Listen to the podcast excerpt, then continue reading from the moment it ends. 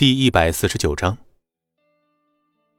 外面的厂子都被江守楼那个王八蛋派人给砸了。李虎掐灭烟头，低吼道：“看着烟雾弥漫的客厅，孙离皱了皱眉头，因为常年习武的缘故，他本身不碰烟草。”嗯，我知道了。孙离淡然道：“老大，我们什么时候才能出去啊？”李虎忍不住追问道。嗯，说不准，快的话一个月，慢的话就再等等。孙离也不清楚王昊天的动作究竟有多快，不过看现在江胜龙的做派，似乎已经被逼到山穷水尽的地步了。江城实业每次抛售旗下的产业，王昊天都会提前告诉孙离。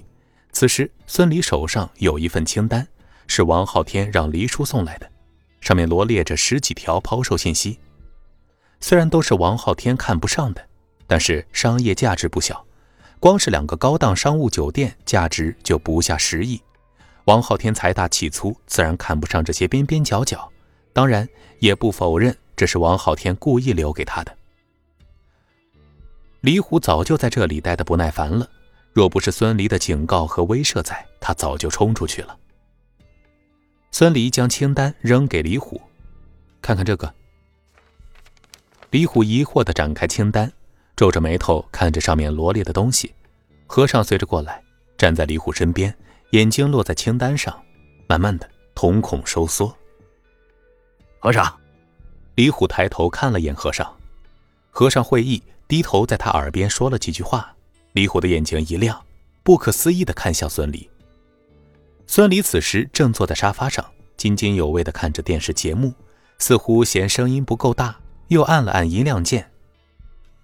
李虎看着这个年轻的老大，他给自己这个清单，竟然都是江城实业的产业。这个时候，他拿这个清单给自己看干什么呢？让自己砸回去报复吗？还是他要买下这些产业呢？李虎觉得和尚这次失算了，这些产业全部算下来，价值可不菲啊，可不是他一个刚来江城越狱的乡巴佬能够拿下来的。清单上的这些产业干干净净，不能靠着地下的那套强者为尊的手段抢过来。李虎试探的喊道：“老大，看完了。”孙离说着，却还在目不转睛的盯着电视。李虎觉得，孙离现在再也不是第一次见到的那个只是武力强悍、啥也不懂的少年了。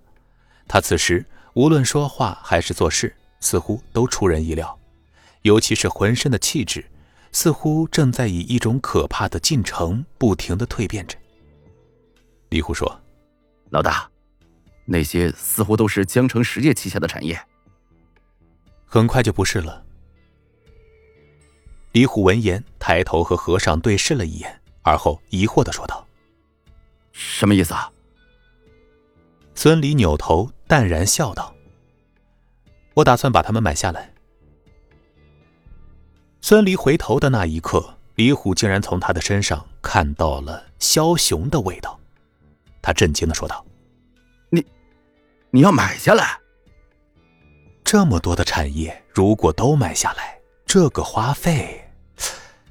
李虎疑惑说道：“老大，你有那么多钱？没有，不过你不是有吗？”听着孙离的话，李虎浑身一震。虽然他现在归顺孙离了，但是他觉得自己手上的产业都是自己的私人财产呀。李虎皱眉说：“老大说笑了，我哪有那么多钱呀？”老虎。你那些地下灰色产业都处理了吧？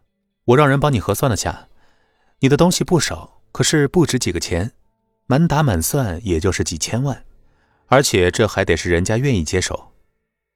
说着，孙离撇了撇嘴：“你这也算是南区老大呀，这点产业都不够人家一个零头的。”被孙离鄙视的李虎嘴角抽了抽，而后讪笑道：“呃。” 反正我就那点东西，老大就别用了吧。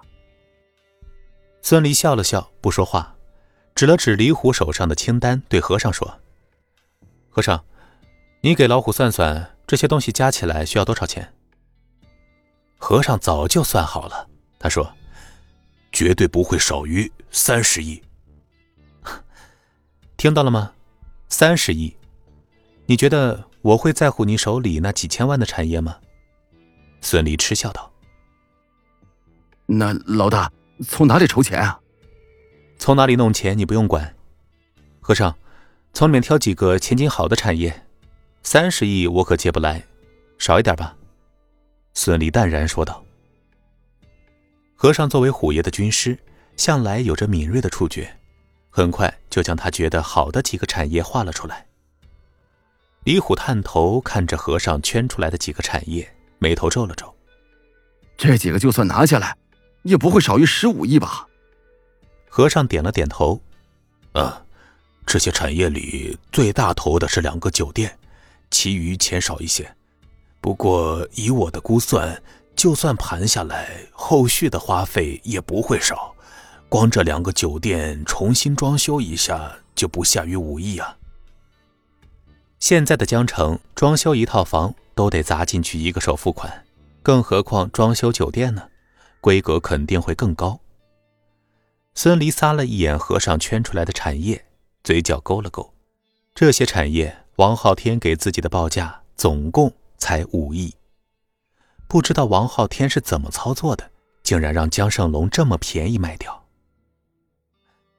五亿、十亿，刚来江城的时候，孙离可是连一千块都没有见过呀。此时竟然张口闭口十亿的生意。孙离知道这是王昊天给自己机会，所以他必须要抓住。孙离握了握拳头，看着李虎说道：“你跟着我，绝对不会吃亏。”本集播讲完毕。感谢您的收听。